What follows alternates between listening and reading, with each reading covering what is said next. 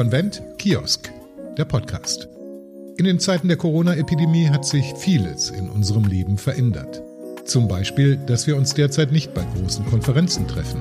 Stattdessen begegnen wir uns digital. Konvent Kiosk, der Podcast. Unser Beitrag dazu, dass wir miteinander vernetzt und im Gespräch bleiben. Heute wollen wir über Arbeiten ohne Chef sprechen, über Südamerika, über Naturkautschuk, Kondome, Tampons, auch ein wenig über ein Buch mit dem Titel Unfuck the Economy, in dem es um eine wertebasierte Neuorientierung unseres Wirtschaftssystems nach Corona geht. Besonders wollen wir aber über das Unternehmen Einhorn sprechen. Hallo Waldemar Zeiler, Co-Gründer des Berliner Unternehmens, Autor und vielgefragter Sprecher. Grüß dich, hallo. Was ist heute so los bei Einhorn in Berlin? Heute ist ähm, ja viel los und gleichsam nicht so viel. Also ich bin, äh, ich bin gerade mal wieder dabei, meine eigene Rolle zu finden bei Einhorn. Deswegen die Einhörner sind alle ganz eifrig am Arbeiten und ähm, ich suche nach einer neuen Aufgabe, ich habe jetzt die letzten drei Monate ein Buch geschrieben.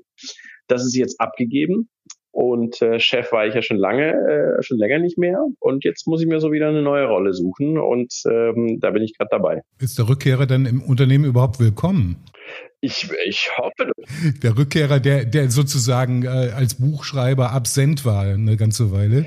Ähm, das ist eine gute Frage. Ich glaube, äh, vielleicht sollte ich die auch mal wirklich so direkt stellen. Ähm, aber ich, äh, ich glaube schon. Also es gab schon äh, einige Anzeichen während des Buchprojektes, die Leute gesagt haben, jetzt wäre es aber auch schön, wenn du mal wieder da wärst. Ähm, ja, deswegen glaube ich schon. So ein kreativer Kopf ist ja am besten beran, wenn er zurückkehrt ins Unternehmen und gleich äh, eine tolle innovative Idee, eine Produktidee mitbringt. Gibt es die schon?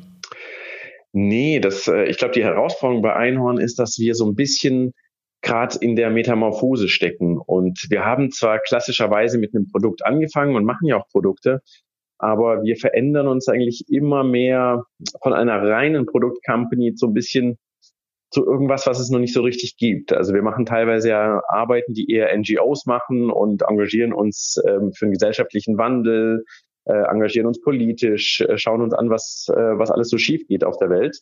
Ähm, und die Produkte sind so ein bisschen wie unser bedingungsloses Grundeinkommen. Deswegen äh, sind wir gerade gar nicht so auf dem Dampfer, noch mehr Produkte zu machen, sondern eher was können wir eigentlich der Welt Gutes tun? Denn Probleme haben wir ja genug. Und ähm, da wir schon genug Kondome und Biotampons und Menstruationstassen eigentlich verkaufen, äh, haben wir so ein bisschen ein Privileg und spüren so eine Verantwortung, äh, davon ein bisschen was zurückzugeben. Da werden wir gleich noch drauf kommen. Wir müssen, glaube ich, ein bisschen Geschichtsunterricht machen. Waldemar Zeiler, geboren in Kasachstan, ja. aufgewachsen am Bodensee, habe ich gelesen. Ja fast schon notorischer Gründer, Absolvent in Maastricht, äh, dort studiert, Betriebswirtschaft, glaube ich, ne? Ja. Mhm. Eine Handvoll Startups gegründet, Millionen eingesammelt, äh, ja. wollte mit 30 Millionär sein und damit 32 ausgestiegen. Was ist passiert? Ähm, ja, was 32? Ich weiß gar nicht mehr. Mensch, man wird so so schnell äh, alt. Ähm, naja, das ist ähm, glaube, also für mich war es irgendwie klar, ich habe, glaube ich, mit äh, 19 das erste Mal gegründet im äh, des Abiturs. Und ähm, für mich war irgendwie, ich, ich wusste gar nicht, was das, was das ist, was ich da irgendwie mache. Ich wollte einfach nur was unternehmen, ich wollte was starten und ich war, so ein Virus hat mich erfasst davon, ähm, eben was Neues aufzubauen. Und ähm, dann guckt man so und so, was ist das eigentlich, was man da macht? Und da man ja scheinbar irgendwie damit auch ein Geschäftsmodell aufbaut und Geld verdient, dann nennt sich das wohl Unternehmertum. Und was sind so die Ziele von Unternehmertum, wenn man sich so umschaut? Ja, ist irgendwie mit 30 Millionär.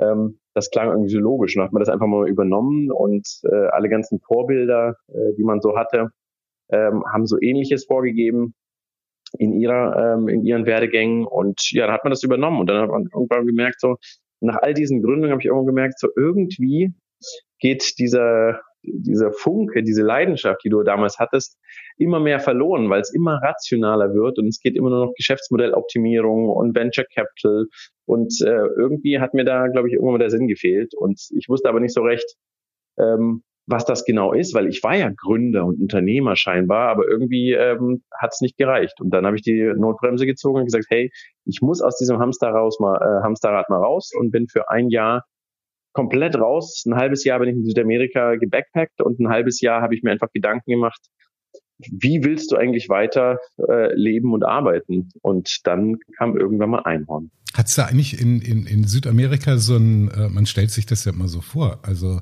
äh, so Saulus-Paulus-Geschichten sozusagen. Ne? Hat es da irgendwann mal Klack gemacht im Kopf und, äh, und äh, der Waldemar Zeiler hat gedacht, irgendwie, ähm, das, was ich hier tue, das, das geht nicht mehr, das kann ich nicht mehr machen. Und äh, dann war es so auf einen Schlag wirklich klar, ähm, ich biege jetzt mal in eine andere Richtung ab. Also ich glaube, diesen Klick, den gab es schon viel früher, weil sonst hätte ich diesen, die, eben dieses Hamsterrad ja gar nicht verlassen, sondern die Zweifel, ähm, die wuchsen immer mehr und ähm, immer mehr hat man auch gesehen, was irgendwie so passiert. Und ich glaube zum Beispiel ein ähm, ein dieser ganzen vielen Klicks, die da so passieren, war, als äh, Rana Plaza, das Gebäude in Bangladesch, zusammengebrochen ist. Da waren ja über 1000 Menschen tot äh, bei diesem schrecklichen Unglück. Und auf dem Boden lagen ganz viele Marken und äh, von Klamotten. Und ein paar davon hatte ich auch in meinem Kleiderschrank. Und das waren so, so Dinge, dass ich gesagt habe, oh fuck, also die, irgendwie ist die Wirtschaft auch für manche Dinge zuständig, die nicht so cool sind. Und man ist ja irgendwie auch trotzdem Teil des Wirtschaftssystems, eben als, als Gründer, als Gründerin. Und äh, so kamen irgendwie viele Dinge zusammen und dann musste ich wirklich, ich musste diesen, ich musste, musste raus aus dem Hamsterrad und unsere, in unserer aktuellen Welt geht ja alles so schnell. Ständig denkst du, du bist irgendwie, du wirst überall gebraucht, alle zerren an dir, alle wollen irgendwelche Informationen. Wir sind, unser Gehirn ist ja wie so eine Schneekugel, die man dauernd schüttelt. Und alles liegt da rum. Und für mich war so, ey, ich will mal irgendwie komplett raus aus dem Hamsterrad, dass mal diese ganzen Flocken sich mal legen können, damit ich wieder klar sehen kann. Und ähm, ich glaube, das war, das war eben die Zeit. Also ich wusste, ich musste raus, ich werde da nicht happy. Ich war, glaube ich, auch kurz vom Burnout ähm, und habe gesagt, okay, jetzt muss ich raus. Und erst wirklich nach drei Monaten, glaube ich, ähm, haben sich bei mir so die Flocken langsam gesetzt und da hat es wieder angefangen, so in den, in den Fingern wieder ein bisschen zu jucken, so hey, jetzt könntest du dich mal langsam auf den Weg machen ähm, und gucken, wie deine Zukunft aussehen soll. Aber das hat eine ganze Weile wirklich gebraucht, bis man, bis der ganze Scheiß und alles sich mal wirklich äh, setzen kann. Da habe ich das äh, Four-Letter Word schon gehört äh, unterwegs und äh, irgendwie so ein, so ein äh, Motto heißt ja auch Unfuck the World. Ähm, und äh, das hat, glaube ich, auch eine Menge mit den vermeintlich ausgestorbenen Einhörnern zu tun. Wie ging das dann weiter? Wie kamst du Einhorn? Also es war ähm, letzten Endes so, dass ich mir war klar, ich muss irgendwas anderes machen. Ich war also in Südamerika, ich war da gerade, glaube ich, auf äh, Bananenplantagen in Kolumbien unterwegs ähm, und ähm, es war klar gesagt, es muss eh eine Veränderung kommen. Und ich hatte zuvor meinen, mit, äh, meinen jetzigen Mitgründer Philipp ähm, kennengelernt, sagen noch in der alten Businesswelt, in der, in der hardcore-kapitalistischen Businesswelt, bei so einem ähm, Netzwerk für, äh, für Gründer und Gründerinnen. Und ähm, er war aber auch auf so einem ähnlichen Dampfer und wollte auch was Neues machen. Und ähm, während er in Berlin war, ich auf der Bananenplantage in Kolumbien, ähm, hat er mir einfach so ein Bild geschickt von einem Kondomregal und hat gesagt so, hey, wie wär's, wenn wir irgendwie Kondome geiler machen? Und ähm, ich fand das erst eine ganz schreckliche Idee und habe ihm das auch direkt zurückgeschrieben, gesagt so, Mensch, das ist ja super. Ähm, aber ist nichts. Und äh, die hat sich aber irgendwie festgesetzt. Und als ich dann irgendwie nach, nach einem halben Jahr aus Südamerika zurückkam, ähm, habe ich tatsächlich mal alles so evaluiert, so ganz businessmäßig. Ähm, wo willst du eigentlich hin? Welche Produkte machen Sinn? Wo kann man überhaupt Impact schaffen? Und die Kondome haben sich da immer wieder reingedrängelt in die Analysen und irgendwann mal gemerkt, okay, lass mal Kondome analysieren. Und Kondome haben sich tatsächlich ähm, als wunderbarer äh, als wunderbares Fallbeispiel erwiesen, um das mal zu testen, ob Wirtschaft überhaupt anders geht, denn ähm, das wussten wir damals gar nicht. Und Kondome waren zum einen, hatten die äh, eine hohe Marge, ähm, zum anderen dachten wir, es wäre ein reines E-Commerce-Produkt, also nur online, ähm, weil sie eben wenig wiegen und weil die Rücksendequoten sehr niedrig sind. Das ist sehr wichtig für E-Commerce, äh, für den Onlinehandel. Ähm, und haben gedacht, probieren wir das mal. Und vor allem ist die Wertschöpfungskette relativ einfach. Also es besteht hauptsächlich aus äh, Kautschuk, ähm, und so kann man praktisch, wenn man ein Produkt fair und nachhaltig machen will, dann hilft es natürlich einem, wenn nicht so viele Bestandteile vorhanden sind. Bei so einem Telefon zum Beispiel hätten wir das gemacht, das sind 400 Bestandteile. Allein 40 davon sind Erze. Das heißt, die werden irgendwo in der Welt abgebaut.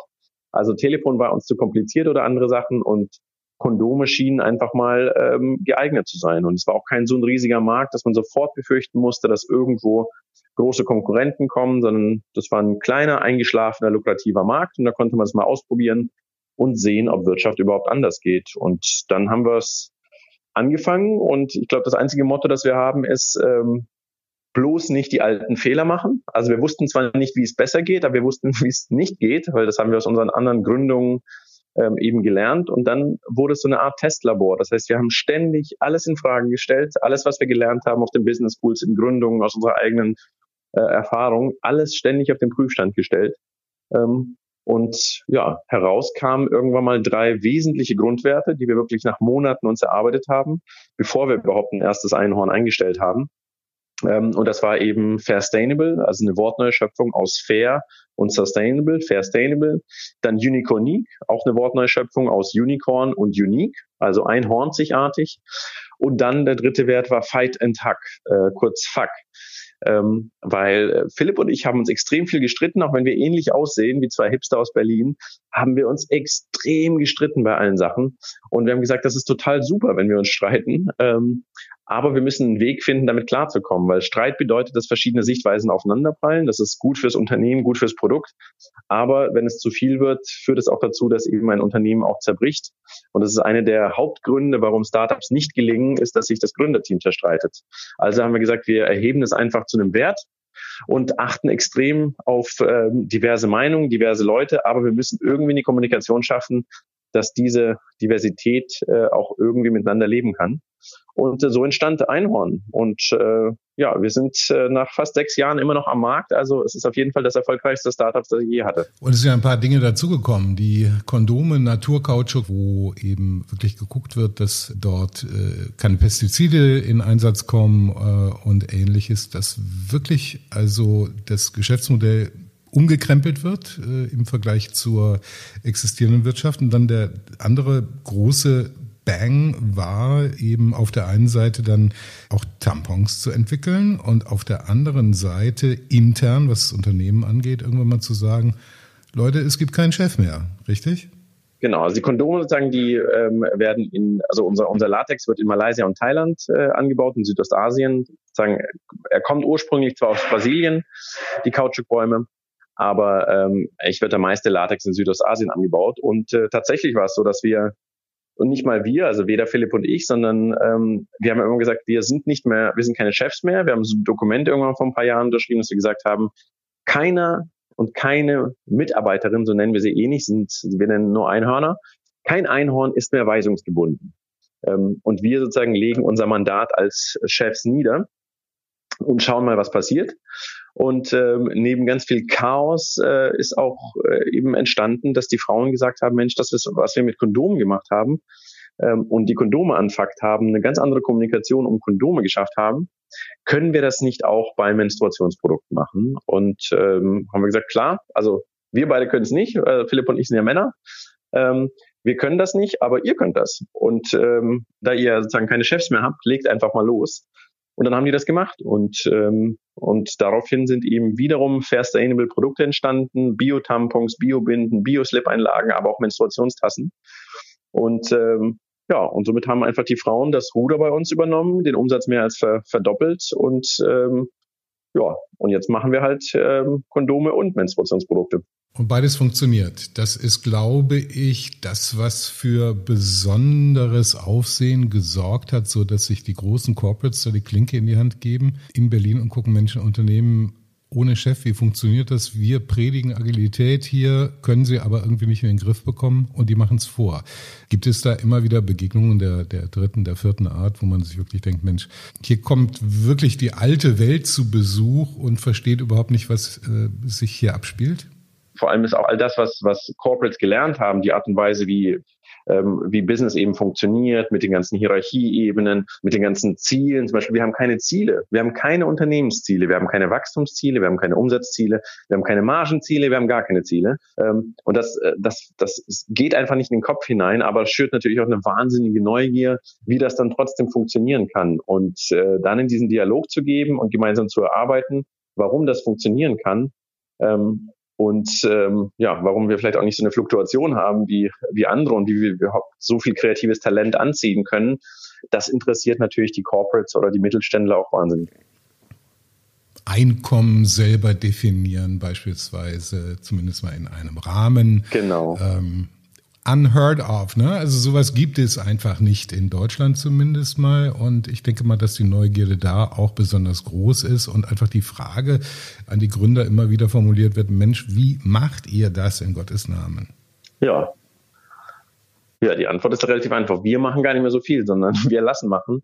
Ähm, und wenn man Verantwortung eben übergibt und ähm, eben auch zulässt, dass Fehler gemacht werden. Ich meine, ich habe sieben Startups, wenn du so willst, gegen die Wand gefahren und äh, Millionen äh, Euros äh, zum Spielen gehabt. Ähm, also ich, die Erfahrung kam mir nicht einfach so über mich drüber gegossen, sondern die habe ich über viele Jahre gehabt und konnte eben viel ausprobieren und bei vielem auch scheitern. Und ich glaube, wenn man wenn man das auch zulässt generell im Unternehmen, ähm, dann passieren wundervolle Dinge. Und ähm, also ich bin, ich hätte selber nie gedacht, wie gesagt, es war ein Testlabor, ich wusste nicht, was funktioniert, aber heute kann ich auf jeden Fall sagen, dass das funktioniert. Und die Zügel loszulassen, gerade in so einer verrückten Welt, wie sie, wie sie aktuell haben. Corona hat ja nur noch mal gezeigt, dass wir wirklich in einer Welt leben, wo es schwer ist, irgendwie die Zukunft auch ein paar Monate äh, vorweg zu, ähm, ähm, vor, äh, vorherzusagen.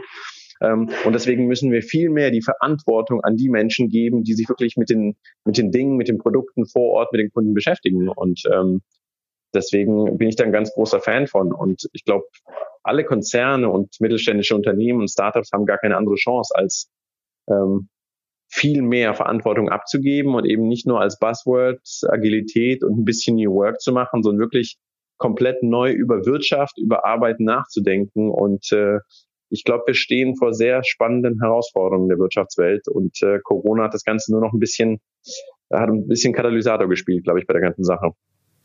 Im Angelsächsischen gibt es ja den, den schönen Begriff Failing Forward, also nach vorn scheitern. Und ich habe manchmal den Eindruck, dass in der deutschen Wirtschaft das immer noch stark problembesetzt ist. Ne? Und dass jemand, der ankommt, der eben nicht nur für das Unternehmen Einhorn, sondern eben auch auf prominenten Bühnen vertritt, Scheitern ist gut. Scheitern gehört dazu, nach wie vor als ähm, zum Teil zumindest Exot wahrgenommen wird, der etwas predigt, was in der deutschen DNA nicht drin zu stecken scheint und wahnsinnig schwer zu äh, fallen scheint. Ähm, würdest du das so unterstreichen? Ist das so eine, so eine, so eine wirklich harte Nuss, die wir noch knacken müssen?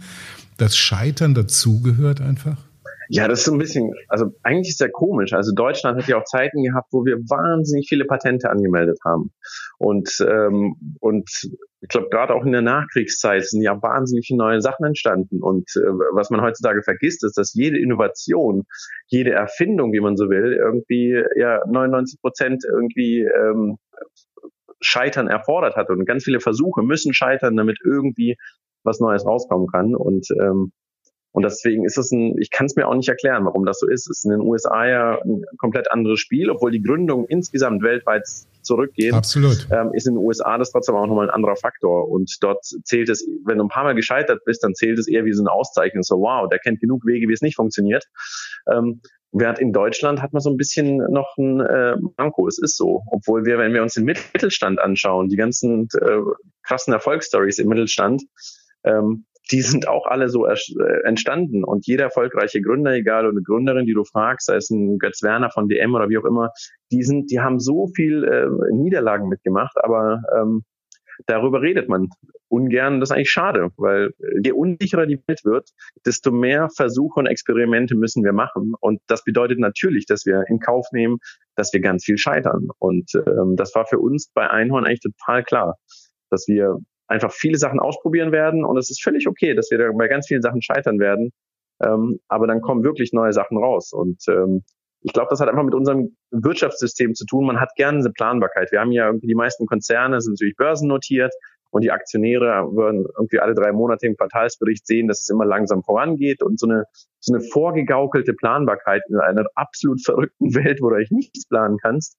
Ähm, aber man will ja irgendwie seine, seine Aktienoptionen und Aktien oder wie auch immer irgendwie planen können und ähm, ich glaube, das hat ein bisschen was damit zu tun, dass dann alle so, so tun, als wäre das so und alle ganz überrascht tun, wenn wieder irgendein krasses DAX-Unternehmen wie Wirecard letztens vor die Wand fährt. Ähm, weil nicht äh, sein kann, was nicht sein darf.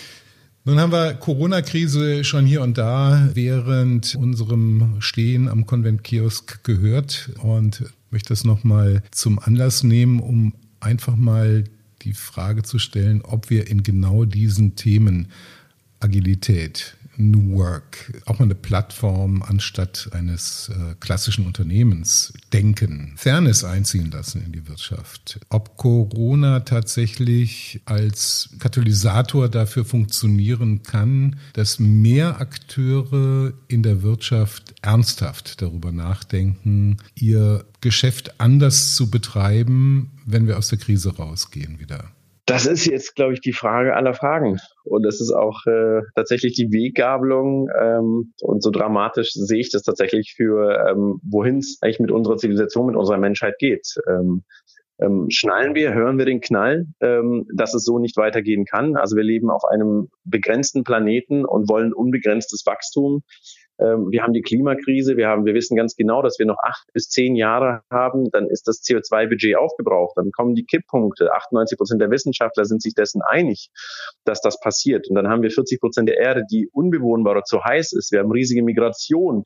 Äh, davon, das können wir uns jetzt noch gar nicht ausdenken, was dann alles passiert. Und trotzdem ähm, wirtschaften wir alle fröhlich weiter und setzt das Pariser Abkommen, das wir eigentlich alle unterzeichnet haben, davon sind wir meilenweit entfernt. Und, ähm, und deswegen ist jetzt gerade die Frage, und deswegen ist auch Thema eben in meinem Buch, was passiert jetzt mit den ganzen Milliardenhilfen? Wir haben jetzt die, Wahnsinn, die verrückte Chance, ähm, tatsächlich eine Wirtschaft neu aufzubauen.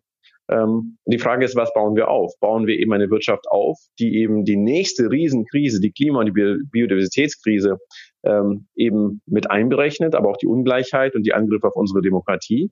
Ähm, oder bauen wir einfach den alten Scheiß wieder auf ähm, und äh, retten äh, äh Fluggesellschaften und äh, fördern die fossile Energie? Ähm, das ist die große Frage. Und ähm, da gibt es, das weiß ich noch nicht, wie es, wir haben viele Kräfte, die aufeinander wirken. Ähm, und äh, die Frage ist tatsächlich, welche Kräfte am Ende irgendwie den ähm, längeren Hebel haben. Und das, das ist noch nicht entschieden. Also wir wissen jetzt nur, dass wir sehr viel Geld in die Hand nehmen. Jetzt hat er ja auch gerade in Brüssel, wurde ja gerade getagt, die haben, glaube ich, 750 Milliarden werden jetzt äh, europaweit in die Hand genommen. Ähm, damit lässt sich einiges machen. Damit lässt sich eine alte Welt stärken und eine neue aufbauen. Und ich bin mir selbst noch nicht so sicher, in welche Richtung es geht. Aber ich und unser Unternehmen und unser Ökosystem kämpft auf jeden Fall dafür, dass wir eine nachhaltige Welt aufbauen. Und die Wirtschaft hat eben einen riesengroßen Anteil ähm, daran, sowohl an den an dem, was wir alles vermasselt haben, aber auch eben an der Lösungsfindung. Ähm, das kann man nicht auf den einzelnen Konsumenten, auf die einzelne Konsumentin abwälzen, sondern das sind schon die Unternehmen und die Politik muss natürlich die passenden Regeln äh, dafür bereitstellen. Also wenn man das Ganze als Fußballspiel sieht, ähm, dann müssen wir, ja, dann müssen wir einen guten Schiedsrichter haben, eine gute Schiedsrichterin haben, wir müssen neue Regeln haben, die alten anschauen und wir müssen faires Spiel in der Wirtschaft ermöglichen. Aktuell ist das leider nicht fair. Wie geht's denn weiter mit Einhorn selbst? Also wir haben am Anfang, wir haben ja aufgemacht mit dem äh, mit der Geschichte.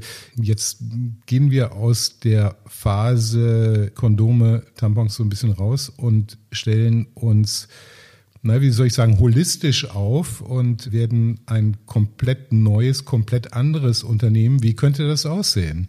Ja, das ist eine gute Frage. Wenn du das weißt, dann äh, sag's mir gerne, denn äh, daran arbeiten wir. Ich melde mich dann gelegentlich wieder, genau, ja. Wir sind im Wandel und ähm, es kommt, es wäre bei den Herausforderungen, die wir aktuell haben, kommt es einem einfach komisch vor, wenn man sich jetzt nur darum bemühen würde, in der Zeit irgendwie noch mehr Kondome zu verkaufen, noch mehr Tampons zu verkaufen, in andere Länder zu expandieren, ähm, für was? Um den Firmenwert zu steigern? Das ist nicht unser Ziel. Also wir haben auch ähm, die Firma an sich selbst verschenkt letztes Jahr. Das heißt, ähm, wir haben niemand, der normalerweise, normalerweise hast du ja Investoren, die dich dauernd triezen und sagen, hey, und noch mehr Umsatz, noch mehr Firmenwert, wir wollen ja irgendwann mal verkaufen. Oder könnt ihr nicht noch in das und das Land gehen? Ähm, und alle machen das. Es, es wirkt wieder die natürlichste Sache der Welt, immer wachsen, wachsen, expandieren, mehr Umsatz und so weiter.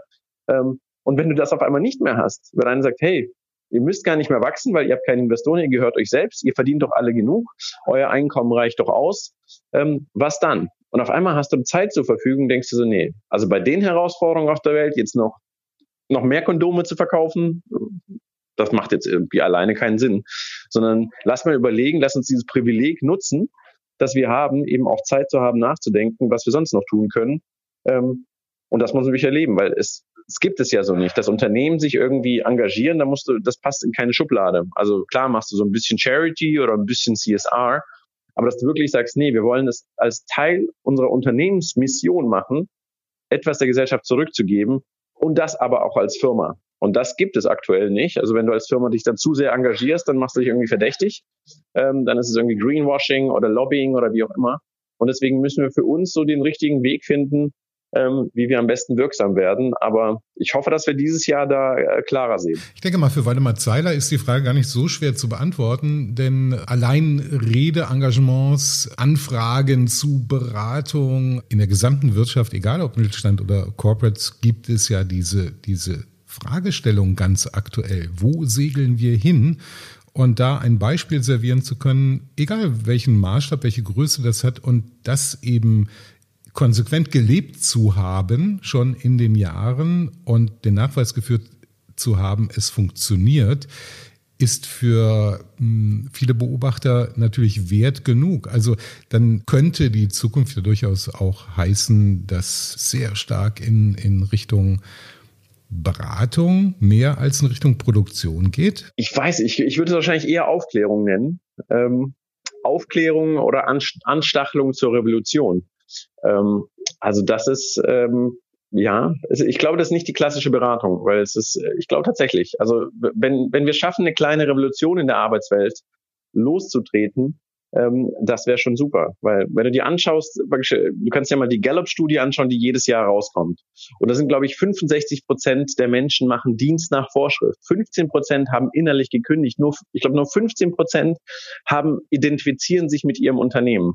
Und wenn du überlegst, dass nur 15 Prozent eigentlich richtig gerne in ihrem Unternehmen arbeiten und damit produzieren wir all die Probleme auf der Welt mit Klimakrise, Ungleichheit und Angriff auf unsere Demokratie, dann muss man sich schon fragen, so irgendwas stimmt da grundlegend nicht. Und ähm, wenn wir dazu beitragen können, dass ganz viele Mitarbeiterinnen äh, sagen, hey, das macht vielleicht so keinen Sinn und lasst uns mal umdenken und dann vielleicht die Führungsetagen und die Investoren ein bisschen unter Druck setzen können, sagen so, Leute, so geht das nicht, weil ich weiß, ihr wollt eure Dividende und alles, aber irgendwie macht das so keinen Sinn. Wir müssen das mal überdenken. Ich glaube, ähm, dann hätte ich, äh, glaube ich, einen, einen Teil äh, meiner Ziele, äh, meiner persönlichen Ziele, glaube ich, ähm, getroffen. Aber das ist ein langer Weg und vor allem, das, das weiß man nicht, wie sich das entwickeln wird. Ich fand das eine sehr interessante Runde mit Waldemar Zeiler, Gründer von Einhorn, einem Unternehmen, das keinen Chef mehr hat, das sich selbst gehört, das nicht dem Druck des Marktes ausgeliefert ist und das gerade aufbricht zu neuen Ufern, weil der Gründer oder unter anderem, weil der Gründer gerade nach drei Monaten Autorenschaft zurückgekehrt ist und wir uns dokumentiert am Konvent Kiosk seinen Platz erstmal wieder sucht im Unternehmen. Dafür viel Glück und vielen Dank für das Gespräch und auf bald. Vielen lieben Dank, dass ich äh, hier sprechen durfte. Konvent Kiosk, der Podcast. Überall dort, wo es Podcasts gibt.